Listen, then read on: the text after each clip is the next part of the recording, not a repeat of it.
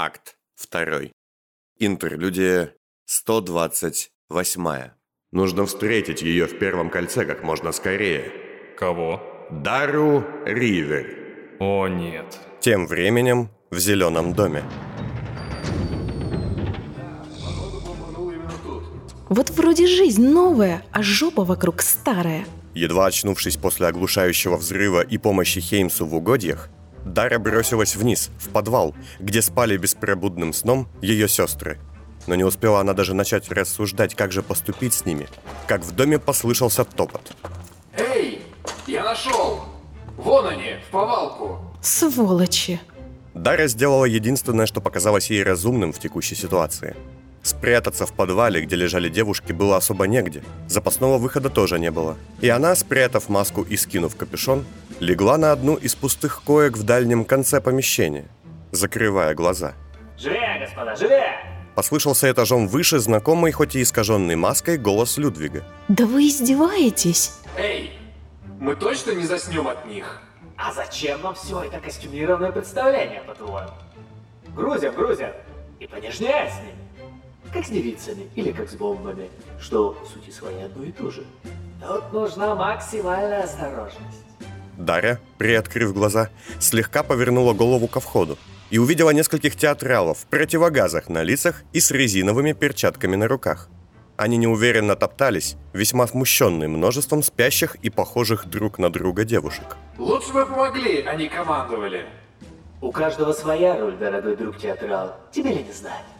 Может, командовать буду я, а ты груз собирать? Людвиг тоже в противогазе на лице и в защитных перчатках спустился в подвал. В отличие от остальных театралов, на его плече была закреплена какая-то странная штука, но Дарья не смогла ее толком разглядеть из-за неудобного положения.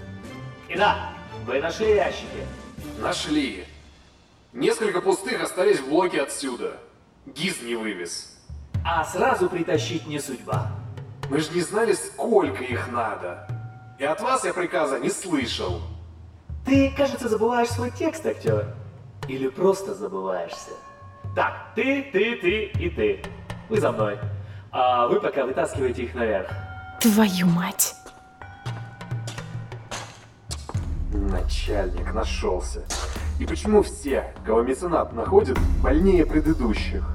Театралы, освещая девушек фонарями, стали медленно обходить ряды. Я слышал, что они похожие будут. Но чтобы так... Да, жутко. В один момент на лицо Дары упал луч света, и она замерла. А это, кажись-то, года не пощадили. Какая-то она... иная, да? Сушеная. А? Что? Ладно, поднимай. Дара пыталась. Пыталась выйти в морок, коснуться тех, кто тащил ее наверх, чтобы заставить их спать, бежать в ужасе, да что угодно. Но ничего не выходило. От ее попыток хоть как-то собраться с силами и волей, ее разве что начинало слегка подташнивать, додавал сбои вестибулярный аппарат. Вероятно, после событий в угодьях или просто из-за усталости, она была не в силах сделать хоть что-то из того, что обычные люди именовали сверхъестественным. Тише. Спокойно. Однако она могла слышать. Слышать, как там, по ту сторону, стонут и боятся ее сестры. Как переплетаются в тугую связку нервов и страха их чувства. Пусть они и были поражены сонницей, они знали, что с ними происходит. И вибрация натянутых нервов била по Даре, заставляя ее саму тревожиться с каждой секундой все сильнее. Все будет хорошо. Я вас не брошу.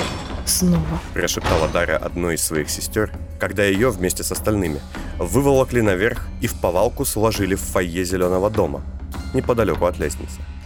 Хотя, может, это и не самая светлая моя идея. Сказала Дара, не опасаясь, что ее услышат, так как комната наполнилась шумом металлических ящиков, что заносили остальные театралы. Зачем нам столько девок, если нужна одна? Так, давайте сюда. Ну, актеры, работайте на птицу. Это, возможно, ваша самая благодарная аудитория. Дарье наконец стало видно, что уже закреплено на плече у Людвига. Это была корона, чьи лапки были пристегнуты к костюму Тафуша в том месте, где у военных обычно крепятся погоны. Зачем? Затем, что меценат хочет с помощью этой пернатой крысы увидеть все, что тут было. Ай, зараза! Корона, то ли от тряски, вызванной жестикуляцией Людвига, то ли от обзывательства, клюнула Тафуша в висок, и тот замотал головой. Свернуть бы тебе шею. Так, раз, два, ага, так, ты, ты, ты, а. Вот, все здесь. Давайте теперь, грузите. Только сначала обыскать и связать каждую. Они же спят. Ну лишнее телодвижение. В очередной раз оспорил приказ Людвига один из театралов, и Тафуш вытащил пистолет. Так, все, ты мне надоел. Найду на твою роль актера получше. Сказал он, целясь в противогаз театрала, и в тот же миг все остальные выхватили кто клинки, кто револьверы, направляя их в сторону стрелка. Так, нет, меняем план. Пользуясь суматохой и шумом, Дарья по-пластунски и весьма быстро отделилась от остальных девушек и поползла в сторону лестницы, ведущей наверх. А то опять плен, опять кандалы. Нет. Лучше теперь я буду всех спасать снаружи, чем опять спасаться изнутри. О, господа! Массовка против ведущего артиста. Людвиг стоял окруженный театралами и озирался. Глаза его сквозь стекла противогаза бешено поблескивали. На тебе не твоя мелкая шкода упасть, понял? Меценат дал тебе возможность командовать, но не забывайся. И запомни правила оперы. Оружие мы поднимаем только на предателей. Держитесь, я найду вас. Прошептала Дарья сестрам, уже добравшись в темноте до лестницы, так никем и не замеченная. Ей казалось, что воздух в комнате дрожит. Так сильна была тревога ее спящих сестер, так сильно они боялись и так бессильны были. Я могу убить вас всех. Да не похоже. А даже и так, любезный господин, давай. И всех этих девок потащишь один?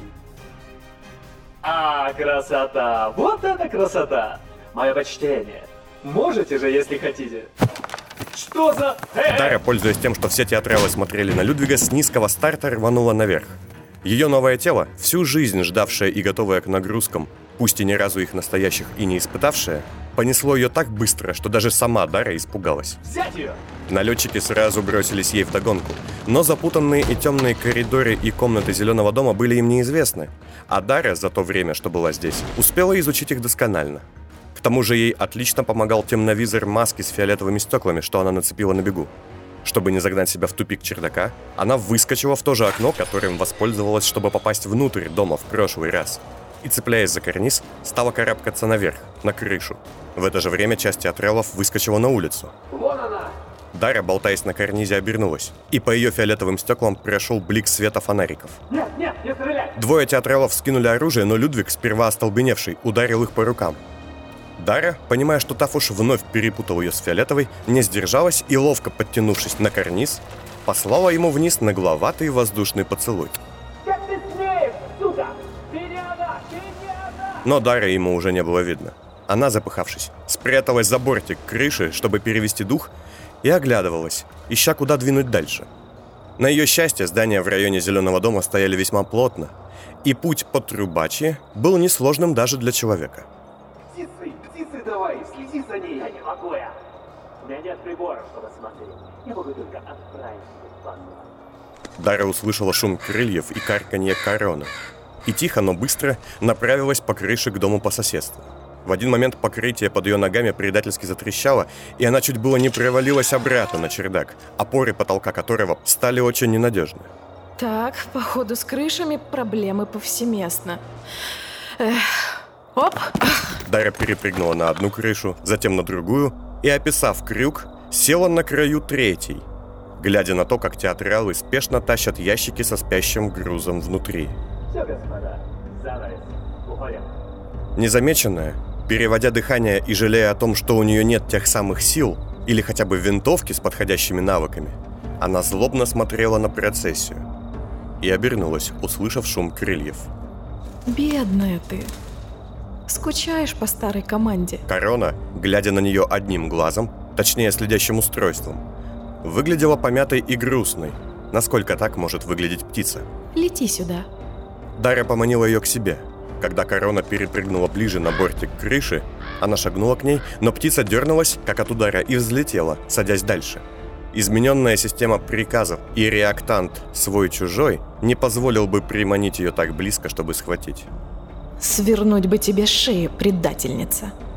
Конечно же, Дара не говорила всерьез. Но она знала мецената. Знала, что в его безумную голову вполне может прийти идея прикончить птицу, если Дара проявит к ней симпатию. Хотите увидеть? Смотрите. Сказала она, и, глядя прямо в визор короны, медленно откинула капюшон, а затем сняла маску. Молча и очень долго она смотрела, не двигаясь, тяжелым и холодным взглядом, пока наконец корона не взлетела, повинуясь маячку на плече удаляющегося Людвига. Лети, падаль. Бросила Дара в догонку, а после прошептала. Мы тебя спасем, пернаш. В воздухе медленно падало черное воронье перо. Дара, поймав его в ладонь, повертела перышко в пальцах и кивнула. Хм, да, вот кто мне нужен.